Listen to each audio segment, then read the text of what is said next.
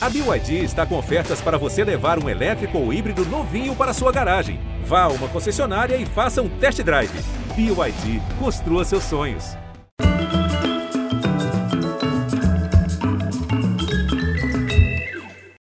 Olá, boa noite, bem-vindos. É uma alegria para mim conversar hoje com uma colega de profissão, uma maestrina da televisão, referência de comunicadora.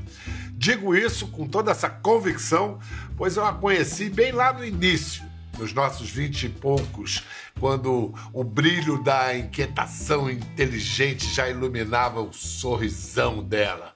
É craque ela. Subverte o sentido original da expressão saia justa, que de embaraço passa a significar desembaraço, coragem, clareza para falar de temas espinhosos. Ela já fez de um tudo nessa caixinha aqui, sempre bem. Já entrevistou em estúdio, na rua, na cozinha, na chuva, na fazenda, já apresentou hit parede musical, comandou transmissão de carnaval, programa de fofoca. No GNT apresentou o primeiro programa ao vivo do canal, o Happy Hour.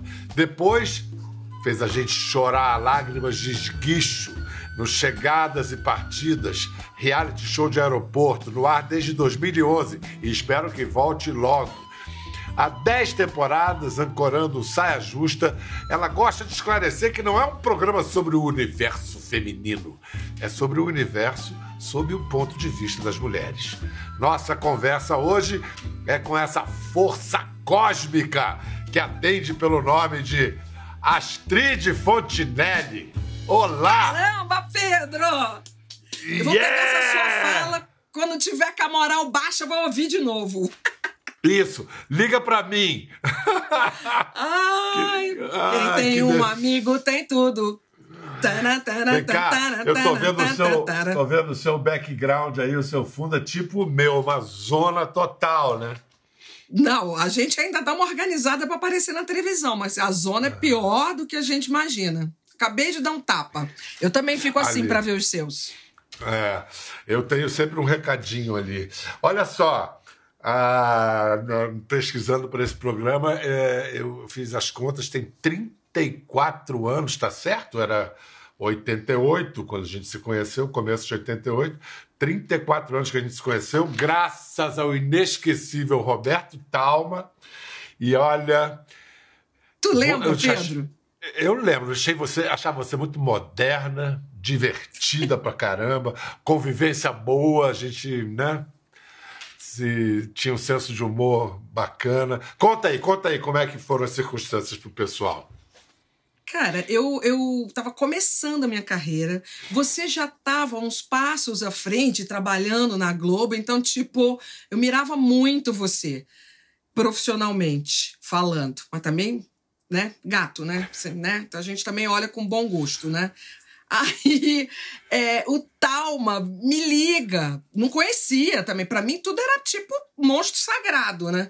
Me liga, eu tinha acabado de estrear um programa aqui em São Paulo na TV Gazeta, o Modernoso TV Mix, que foi criado pelo Fernando Meirelles. Eh, Tem umas bandas novas surgindo em São Paulo, não sei se você já viu, você já viu o Lune? Não, tá lá no é Rio. demais, né? cara, é demais, ver. não perca. O Lune tem uma música que chama The Best. Essa é o tema da, da, da, da Maria. Maria Zilda vai virar uma grande superstar, ela vai ser o The Best nessa novela ou não vai ser? Todo mundo meio que começando e depois, assim, gente que virou muito genial. Fernando Meirelles, Marcelo Taz também era mais ou menos dessa turma. E aí o Tava me chama pra fazer o tal do Hollywood Rock. E, e, e- eu fui, né? Tipo, fui não. A Gazeta me emprestou, mó moral, me emprestou e eu fui passar um final de semana no Rio de Janeiro, já num um ambiente que eu gosto, que é o da música, dividindo um negócio contigo. Eu falei, não, estão de sacanagem. E eu acho que ali eu aprendi a primeira coisa de, de televisão e, do, e do, nosso, do nosso ofício. Porra, em qualquer circunstância, salvo raríssimas exceções, né? Porque numa cobertura de guerra não dá para se divertir, né? Mas assim, é, vamos se divertir de alguma forma. Vamos arrumar prazer nisso daqui. E num festival de rock, então, perfeito. E você, É. de uma generosidade sem tamanho, você fez todos os meus textos, Bial. todos. é, que são, né? Você já era incrível, já era os camaleões. E, e, ah. e, eu lá fui lá e a gente brilhou. E, e não, e, é o seguinte, né, vou, a gente vai mostrar uma participação, porque a gente não aparecia ao mesmo tempo. Era ou eu, era a cabeça não, minha, é. ou era a cabeça da Astrid. Então tem a Astrid aqui. Uh, ah, ali já. Com, eu nunca mais vi isso. Você tinha que 26, 27 aninhos e, e, olha, não tinha TP, viu? Isso tudo ali era decoradinho falando, olha só. Ah, era. Prepare a sua libido porque vem aí uma overdose de sensualidade. Marina é a musa made in Brasil do Hollywood Rock. Com sua voz doce e cheia de personalidade, no embalo de um blues contemporâneo, Marina fala de amor como quem estivesse na cama. Quando deixou de ser psicanalista para ser cantora, não sabia que ia mexer tanto com a cabeça de tantos. Senhoras e senhores, Marina!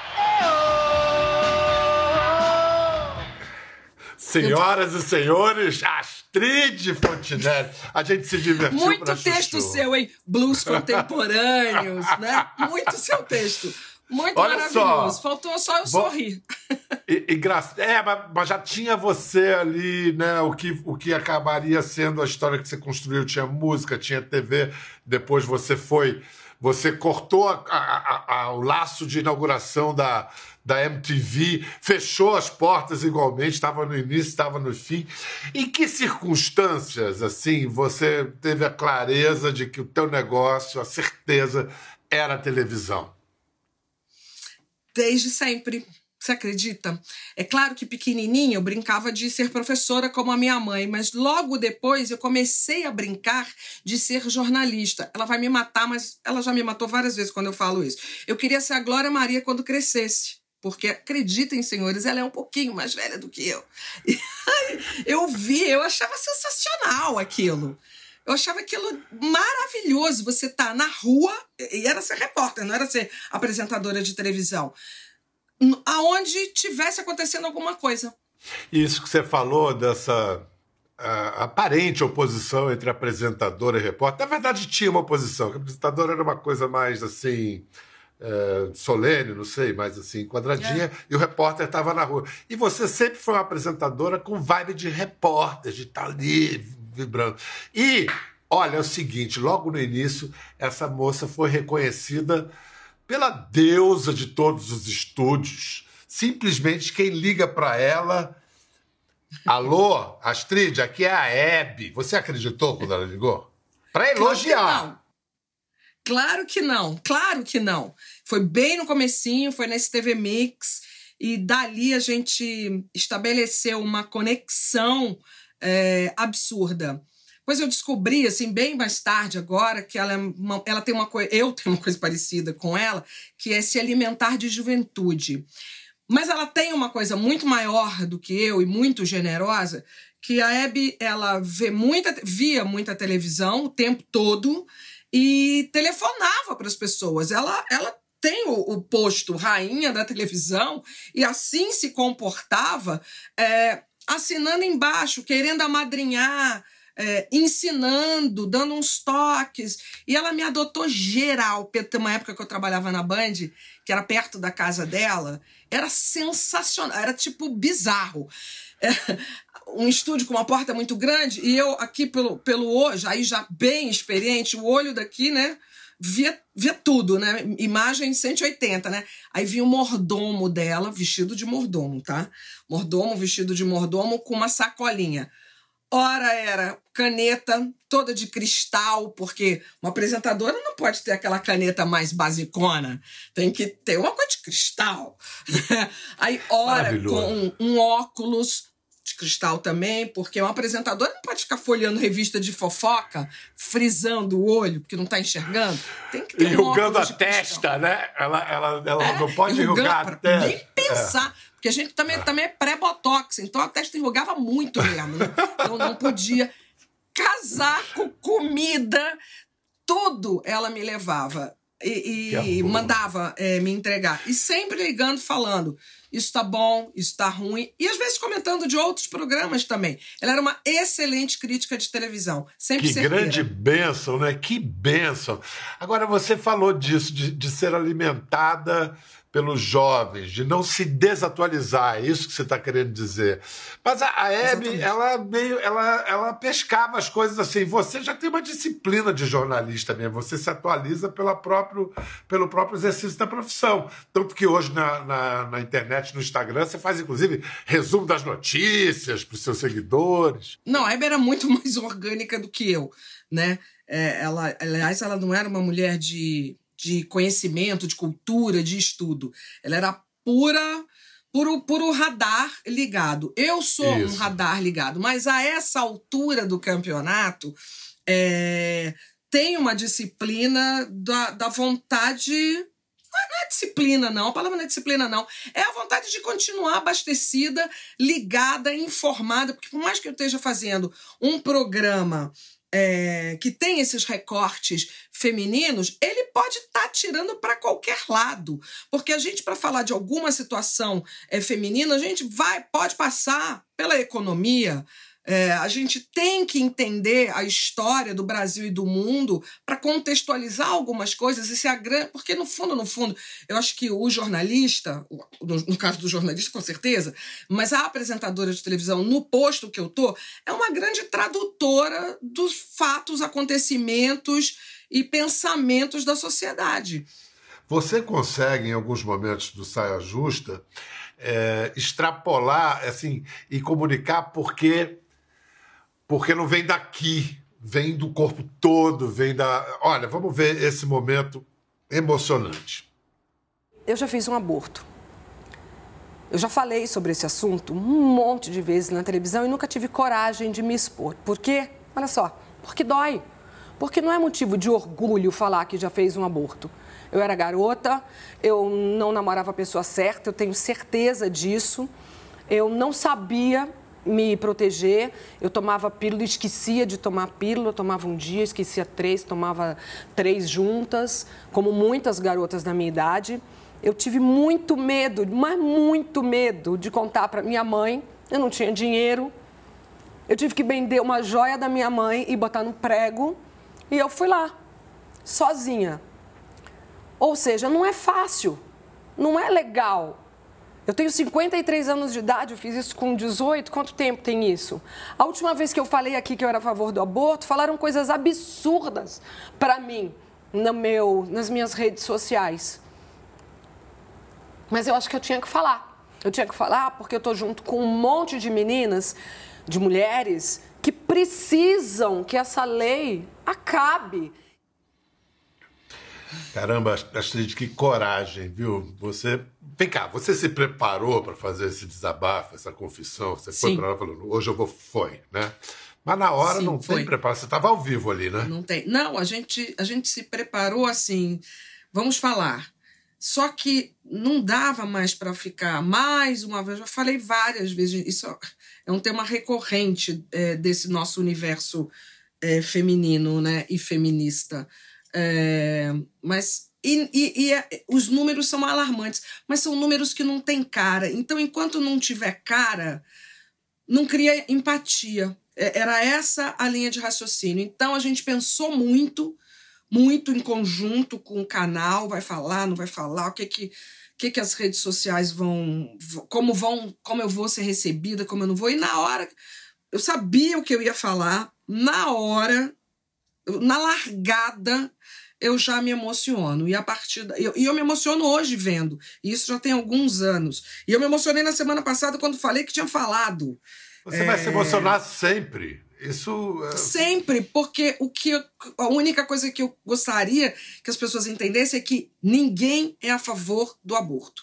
A partir disso, precisamos estabelecer uma conversa, porque, por N sentidos, é, a gente está vivendo uma sociedade falsa. Porque é feito, continua sendo feito, os números são enormes. Ontem mesmo saiu uma notícia que a, é, a cada 10 mulheres, quatro têm que viajar para outro estado para fazer é, um aborto. É, essa semana também tinha uma outra notícia que vão voltar a criminalizar mulheres que fizeram aborto por conta de estupro. Tem violência maior do que essa? Agora, não dá Desculpe a minha clareza, mas não dá para uma cartilha de um Ministério da Saúde que foi instrumentalizado pelo presidente Bolsonaro, colaborou para 700 mil mortes, vir com uma cartilha de ministério dizendo que todo aborto é crime no Brasil. Ora, a lei diz a mulher pode abortar em caso de estupro, risco de morte na gestação ou anencefalia do, feto. Do feto. Aí, bota, aí faz uma cartilha dizendo uma mentira. Quer dizer, aí Aí com o mínimo de honestidade não, não dá. Se não começa com o mínimo de honestidade, não dá, né? Pois é, é, é e é isso. Vem cá, entre as causas aí que a gente está falando, tem uma que você tem grande autoridade para falar a respeito, que é a causa da adoção. Ainda tem preconceito contra a adoção? Existe ainda essa ignorância? Isso já melhorou? Cara, Bial, eu estava pronta para te responder? Talvez não, mas nesse Brasil gigante da gente e com esse pensamento retrógrado que a gente, né, que infelizmente tem penetrado na sociedade, eu ia, eu ia começar, eu ia desenvolver esse pensamento aqui. Aí tem uma pessoa aqui do meu lado o tempo todo que fez assim, ó. Que fez assim. E eu falei, opa, seu filho ele. Gabriel, eu posso apostar. Com que idade ele, que idade ele tinha quando você adotou? Gabriel, 40 é. dias. É. Cadê ele? Posso ver? Gabriel tá aqui. Olá! Puxa aqui. Fala, Gabriel. Agora você tem Hello, 13 anos. Tá com 13, 13 anos? anos com uma altura de 1,80 já. 1,84. Cara, tá comendo muito, muita farinha na cabeça de sua mãe, hein? Que beleza. É. Eu falei que não era justo ele sentar numa cadeira mais baixa do que eu, porque aí eu ficaria numa uma, uma situação meio é. pau a pau com ele, mas não, não. É tipo, eu sou minúscula perto é uma, dele. É uma cabecinha. É, Gabriel, eu estava falando. Sua mãe falou quando eu perguntei sobre essa questão da adoção, do preconceito, que você queria se manifestar. Manifeste-se. É, é, hoje em dia, a adoção é uma visão que a gente consegue ter muito mais informação. Né? Hoje a gente tem internet, a gente tem sites, a gente tem histórias, a gente tem com quem conversar. A gente tem exemplos, né? É. Tanta gente, né? É a Madonna, é, é a. Mas... Ai, bom, uma lista enorme. Mas aí existem aquelas visões que, tipo, ah, ser adotados seria uma coisa ruim por não ser a, aquela mãe ali, não ser a mãe que te deu a luz. Mas quando você é adotado, você tem aquela mãe que te deu a luz, mas você tem a pessoa que tá te cuidando ali. Aquele momento, que tá ali do seu lado, que tá ali te ajudando. E isso, nesse caso, seria a sua mãe. Então, ser adotado não é uma coisa ruim. Você tá experienciando uma vida com quem tá ali. Se uma pessoa que te botar na adoção, ela pode ter seus motivos. Então, existe, mas é uma visão que não necessariamente é de quem tá ali, é sim de quem tá vindo por fora. Exatamente. Vem cá, Gabriel tá entrando na adolescência, né? Ou já está uhum. na plena adolescência, sei lá, 13 anos, é, é teen, né? Já, é, teen. É, teen, é, teen. É, é, algumas curiosidades despertadas aí na adolescência?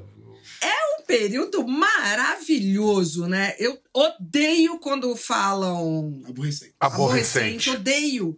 Porque eu acho que se você começa nessa, você entra na adolescência deles dessa com essa pegada, você não vai ter uma travessia legal. A gente está tendo Concordo. uma travessia maravilhosa, porque eu acho que a adolescência é um período maravilhoso. As descobertas, a independência, a descoberta da sexualidade, é, a, a, o, o, o avançar, né? o querer dar o passo a mais Gente, a conquista da liberdade, gente, a conquista da liberdade é tudo nessa vida, né?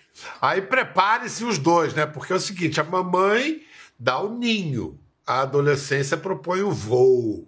Mas você poder é. voar sem perder o ninho. Tá pronto, Gabriel? É, não. aquele meio termo. não, é. Quando a gente pensa aquele meio termo, não, não tô. Tô, tô caminhando. Excelente resposta. Sim. Melhor resposta que eu poderia ouvir. claro, claro. Você já tá tem muito que ensinar. Lógico, é muito Ele cedo. Vai mas... É dele. É, vai, mas você sabe que tem um ninhozinho ali sempre para voltar. Vai lá. E sempre terá, Bial, e sempre, sempre terá. terá. É Se com 30 anos eu precisar estiver nessa casa. Estarei aqui. Eu vou estar nessa casa de novo. Estarei é aqui para acolher. Dormir na caminha de mamãe. Vou estar aqui. Mas esse negócio de ser filho de mãe famosa tem alguma, alguma parte chata, Gabriel? É, não. Eu. É, não, não tem. Porque tem duas pessoas. Tem a que tá ali comigo, que é a minha mãe, e tem a que tá na televisão, que aí esse já é do lado profissional. Eu levo o ensinamento dessa aqui. Que para mim, nesse momento, tá sendo minha mãe. Para você já é apresentadora. São duas escolas diferentes. Gabriel, você vai fazer 14 agora em julho, né? Qual o dia do seu. Vou. Qual o dia do aniversário? Dia 23, sou leonino. Pelo que eu 20... saiba, o primeiro dia de meu. É. Você. Que presente que deixaria você muito feliz? Uh, qualquer coisa que tenha a ver com moda tá lindo. Uau, já tá se definindo assim uma eu um interesse tô. quase momento, profissional. Momento sneakers. É, mas eu Sei. tenho talento para comunicação, descobri isso. Tem talento para comunicação, mas é uma geração tão interessante e ele é, tem múltiplos talentos. Ele já foi, e é, não deixou de ser, da culinária, ele já faz as, os jantares. Ele adora as noites de quarta-feira, porque aí vem, vem o maquiador em casa. Aí, semana passada, foi risoto de queijo com ossobuco, Bial. Eu nunca fiz ossobuco. Eu Uau. nunca fiz ossobuco. São ideias que. Sei nem por que eu comprei o tal do ossobuco. Enfim. E ele fez. Aí já teve o um momento de compor música, de DJ, porque ele ama música, vive com fone de ouvido, ouve música, ouve música, ouve música. 50% do meu dia, isso. E agora, 50% do dia. Moda. E agora é moda. Como eu acho que dá para mixar tudo isso numa coisa tudo. só, eu vou dando claro. corda, né? Lógico. Vem cá, deixa eu ver o que você tá usando no pé aí. Mostra Nada. pra mim. Hoje eu vim de meiazinha. Hoje ah, eu vim de tá. meiazinha. Tá. Ah, a, gente de ca... a gente dentro de casa, bem antes da pandemia, eu não entro de sapato. sapato. Ninguém entra de sapato na minha casa. Bem antes da pandemia. Eu tenho lupus, uma condição física que me, me, me, me, me faz ter muitos cuidados com infecções. Não posso ter. Uhum. Então, na minha casa não entra de sapato. Então, a gente está sempre e, descalço. E na pandemia aconteceu um negócio contigo, né? Porque para você administrar o lupus que é uma doença hum. autoimune, você toma uma, um certo remédio que inventaram que era milagroso contra a Covid. O que, que aconteceu com você que realmente precisa de hidroxicloroquina quando rolou aquela histeria? Bial, o meu médico, um dos meus médicos me ligou uma quarta-feira à noite, estava saindo para fazer o saia. Você não sabe, saiu um estudo americano, não sei o quê falando que a hidroxicloroquina pode fazer parte dos tratamentos, parará, parará. Falei, nossa, me dei bem. Mãe, a gente conversa. Fui fazer o saia justa. Quando eu voltei, não, quando eu voltei não, no dia seguinte, de manhã cedo, ele me liga, Astrid, você já tentou comprar? É, você tem o hidroxicloroquina em casa? Tem estoque? Eu falei, estoque? Estoque de remédio? Jamais, nem de nada eu tenho estoque. Aí ele falou, é porque já não tem mais em farmácias. Eu tenho pacientes que precisam do medicamento e não tem mais na farmácia. Eu chorei, eu chorei muitas vezes nessa pandemia, mas eu tenho três momentos assim que foram muito marcantes. E o segundo foi esse daí, que aí eu falei, bom, não vou nem pedir para aplicativo, né? Vou na farmácia. Fui na mais perto, não tinha. Aí fui na que eu costumo sempre ir. Eu já tenho esse lupus há 10, mais de 10 anos que eu sempre vou na mesma farmácia. Quando o farmacêutico olhou para minha cara, ele falou assim: Você veio procurar, né? Aí eu falei: Vim. Aí ele falou: Não tem. As lágrimas da filha de Oxum, puf, pularam. Ainda tinha uma mulher do lado, falou assim: A mulher se assustou. Falou assim: Meu Deus, eu vejo você sempre tão forte na televisão. Você tá aqui do meu lado chorando, posso fazer alguma coisa por você? O que aconteceu? Falei: Acabaram com um remédio que eu preciso para controlar a minha doença. E aí, pouco tempo depois, já começa a pipocar que não era isso. Hum, e eu fiz parte de um grupo da Escola Paulista de Medicina sobre a eficácia da hidroxicloroquina que não foi constatada. Então foi um momento assim de muito muita dor assim, porque eu já estava meio incomodada com aquela coisa de fazer estoque. Você lembra aquelas cenas de fazer estoque de papel higiênico? Porra, meu. Lava a bunda com água, não enche o saco, deixa para os outros, né? Não pode dividir o arroz, não podemos dividir as coisas. Por que, que uma casa vai ficar toda cheia e a minha. E eu não fui comprar nada, não comprei nada. Se acabar, acabou. Né? Se acabar, a gente vai, se vai resolver. Não vai acabar. É, né? É Vamos resolver de outro jeito que não desse, né? Gabriel, vocês ficaram grudadíssimos durante toda a pandemia? Eu, eu juntos? Um, a gente foi um, foi um apoio, assim, né? Eu ajudava ela, ela me ajudava. Quanto ela me conscientizava do que estava acontecendo. Usa máscara, Gabriel. Levou a máscara até hoje. Não acaba. Não, no começo, no começo. Não acaba. Que a gente nem saía de casa. Quer dizer, eu saía às quartas-feiras. E hum. ele ficava sozinho com. Gabriel entrou na pandemia com 10, né? 10 anos. É, no meio da pandemia fez um. Na pandemia a gente fez tudo nessas telas aqui de computador, Bial. Uhum. É, festa de aniversário, batizado, casamento, tudo aconteceu nos nossos amigos nessa tela. Foi um momento então, bem ficou louco. muito preso, muito só nós dois, porque o meu marido, o pai da criatura, mora em Salvador. Tava aqui, mas ele na época, ele era secretário de turismo do estado, tinha que ir. É. E aí eu, foi a primeira vez que eu chorei. Eu falei, eu sei que eu vou ficar muito tempo sem vê-lo. E a gente foi levar ele no aeroporto e não deu outra. A gente, ficou, a gente ficou, nossa, muito tempo sem ver. Então Os ficou, 15 dias viraram anos. Ficou muito eu e ele, eu e ele. E a gente transformou isso aqui no melhor ambiente possível.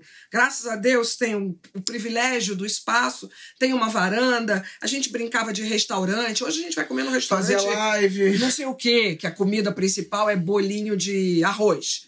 É. É, hoje a gente vai comer no restaurante X. Aí fazer, aprendemos a fazer churrasco. Ele aprendeu na pandemia. Acende o fogo, pelo menos, vou dar o crédito. Fazíamos live para ele aos sábados. Tomando sorvete. Nossa, felicidade. Pra, pra, enfim, a gente transformou isso aqui no, que, no melhor ambiente possível de descontração. Mas ele via o noticiário todos os dias e a gente conversava muito sobre o que estava acontecendo. Coisa que eu odiava. Eu odiava ver noticiário. Durante a pandemia, eu comecei a ligar.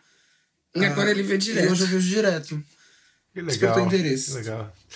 Gabriel, tá liberado. Obrigado aí pela participação. Qualquer coisa a gente te chama de volta. Bye, bye. Beijo, Obrigado. beijo. Posso gritar o Mamãe Tô na Globo agora? Vai com tudo, hein, cara. Prazerão. Não sei a quem puxou. Dá o outro é, fone, se você é. for embora, cai. Astrid, chegadas e partidas, aquela coisa maravilhosa. Vai voltar? Estamos fazendo o possível e o impossível né? É, é uma situação de muita. A gente requer cuidado. Eu preciso de cuidado. O aeroporto você está ali vulnerável a todos os abraços. O segredo do sucesso do Chegadas e Partidas, que para quem não sabe é um programa onde eu fico ali no aeroporto buscando as histórias de encontros e despedidas, ideia tão simples, né, Bial? Ideia é tão simples, como eu não tive essa ideia. Essa ideia de um holandês, diga-se de passagem. É um programa de televisão que começou na Holanda. E aí eu, eu, eu, eu me entrego a esse programa, eu abraço as pessoas, eu enxugo lágrimas, eu beijo. Então, como é que eu vou fazer isso com Sem com dúvida, essa, a ideia é muito boa, mas se não fosse você, não ficava o que é. Vamos, vamos ver um trecho do primeiro episódio da primeira temporada, março de 2011. Olá, tudo bom? Estão esperando quem? Meu pai. Seu pai? É. Vocês são? Namorados. Namorados. Tá vindo de onde ele? É, Nova York. De Nova York. Ele mora lá? Mora 20 anos. Você não ele há quanto tempo? Conheci ele esse ano. A primeira vez que eu vi, em fevereiro. É a segunda vez que ele tá vindo agora. Quantos anos você tem? 23. 23 anos. Você conheceu seu pai? Esse ano. Esse ano. Ele foi pra lá, tinha oito meses. Uau! Esse tempo todo você não viu. Durante 22 não. anos. A gente só se falava por telefone. Só por telefone. E foto. Ele tá vindo pra registrar ela agora na segunda-feira. Ah, você vai ser registrada? Vai nascer de novo? Vou. Como é que você faz isso? Vai no cartório? É, vai no cartório. Já, ainda bem que já vai mudar a identidade né? Aí já, já muda tudo. Muda todos os é. documentos. Você vai passar a ter um nome novo? Vou. Você é o seu nome agora? Você Reis. Eu chamo hoje, como era o seu nome? Andressa Carolina Martins. E a partir disso... Andressa Carolina Martins Reis. Parabéns pelo seu novo aniversário. né? É. A pessoa Caramba. chora. Não, mas é de chorar. É muito lindo. Né? Nesse caso dessa é história, muito... rolou uma identificação pessoal? Claro, né, Biel? Claro, acho que as coisas. Eu, eu falo que, que o, o, segredo, realmente o segredo do Chegadas e Partidas hoje, essa realização aqui no Brasil, passa muito por ter uma mulher experiente ali na frente. Então, eu já passei por poucas e boas. Então, eu, eu, eu conecto na empatia por experiência pessoal, né? E esse caso diretamente. A minha mãe se separou do meu pai tinha seis meses e nunca mais eu vi. Eu fui ver lá na frente, com 15 anos, por curiosidade minha. Então, como não se emocionar com, com a história dela, né? Tomara que estejam bem, felizes e juntos. É. E ouvir os outros, quando a gente consegue ouvir os outros, é, pode ser tão transformador, né? Tão. Como é que é? Re, reintegra a gente, né? Demais. É por isso que é, eu, eu amo fazer, porque é uma sessão de terapia, de boa. É uma terapia de grupo, né? Que você fica ali, ouve, ouve. Tem gente que fala assim, Biel, ah, a minha história é muito comprida, você não tem tempo para ouvir. Eu, eu tenho todo o tempo do mundo, vim aqui para isso. E, e, realmente eu tenho muita. É, eu tenho paixão pelo ser humano. Todo mundo tem uma história para contar. E eu quero ouvi-las quero, eu, de coração, eu tô lá para realmente ouvir e me envolver. E eu imagino que agora, pós-pandemia, né, tem tanta história, mas tanta história ali para a gente se emocionar, né? Então, eu realmente eu quero muito fazer, muito fazer. O público quer muito Já tô com quatro assistir. doses. Tô com quatro doses, quero que todo mundo tome as suas vacinas para a gente poder se reencontrar no aeroporto, que todo mundo vacinado vai ficar melhor para todo mundo virtuose da televisão Astrid Fontinelli, que neste ano ampliou sua tela, surgiu no cinema no filme A Jaula de João Weiner. Todas as manhãs, quando eu me despeço do meu filho, eu dou um beijinho na testa dele e me passa um pensamento. Sim, passa na minha cabeça. Será que eu vou voltar? Eu não aguento mais tanta violência. Eu queria mostrar outras coisas para vocês aqui, mas não dá. É sangue, sangue, sangue.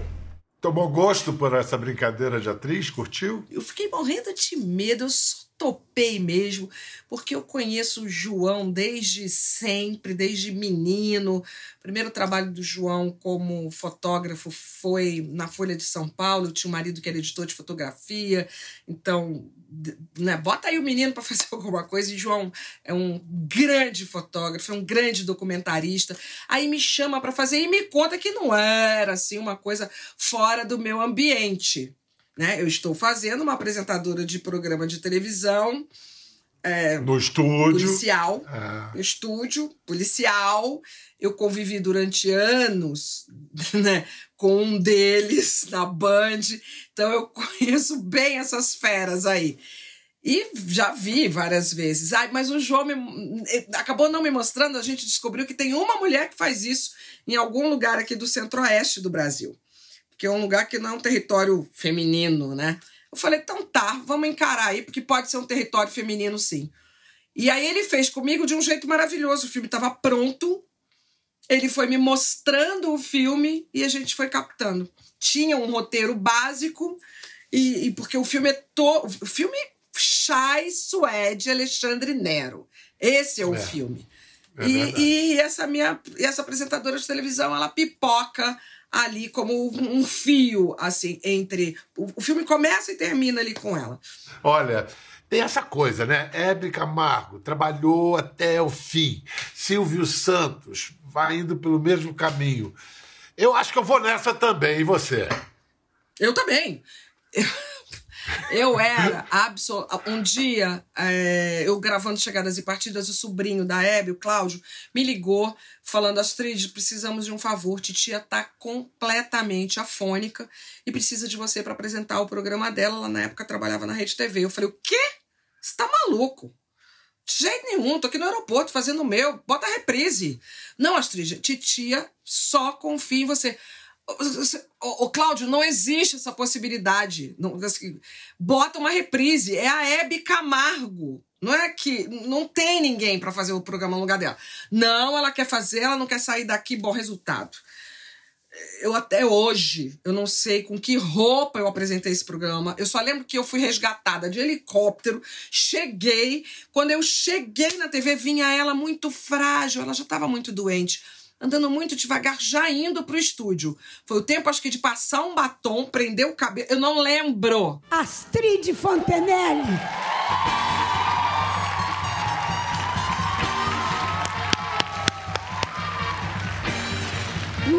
Mímica, vai, eu. Eu. Eu? Aham, uhum, eu. Você, Hebe. Hebe. Você. Eu e você. Pra sempre. Eu só lembro de que parei na frente da câmera, a Hebe lia aqueles editoriais do começo do programa, lembra disso? E aí era eu lendo aquele editorial dela e ela do meu lado assim, ó. Na semana passada foi rejeitada pelos deputados federais a votação de um projeto de lei muito importante para o Brasil. O projeto de lei da ficha limpa. Ele estava na ordem do dia na Câmara e não foi votado. Primeiro bloco, Segundo bloco, ela vira para mim e começa. Pergunta para ele. Saiu uma coisa rouca. Terceiro bloco melhorou um pouquinho. No quarto, ela falava, te juro pelo meu filho, existe isso gravado. Ela falava normalmente. Aí eu virei pro Cláudio e falei: Cláudio, vou te falar o seguinte: que ela morra apresentando programa de televisão, porque essa é a energia e a vida dela. Então, vambora. Quantas vezes for preciso, de que forma for preciso, vamos continuar é, essa trajetória dela, porque ela precisa disso para viver. 200 anos fazendo a mesma coisa, Pedro. É. Né? Que barato. É uma vida lindo. em função daquilo, de se é. preparar para aquilo, de pintar o cabelo para aquilo, de procurar roupa para aquilo, né? de, de receber a sala dela sofá, de receber aquela variedade doida de gente. Foi muito lindo ver isso e hoje eu que já fui crítica falando: "Ah, larga o osso, já deu. Aposenta". Não, deixa aí enquanto quiser ir, enquanto puder ir. Astrid, admiro demais você. Muito, muita admiração, muito amor. Muito obrigado por essa conversa. Manda beijo, mais beijo pro Gabriel, beijo pra turma do Saia Justa. Te espero agora lá no sofá de novo. Deixa comigo, a hora que você mandar, eu tô lá. Eu no Bendito entre as mulheres.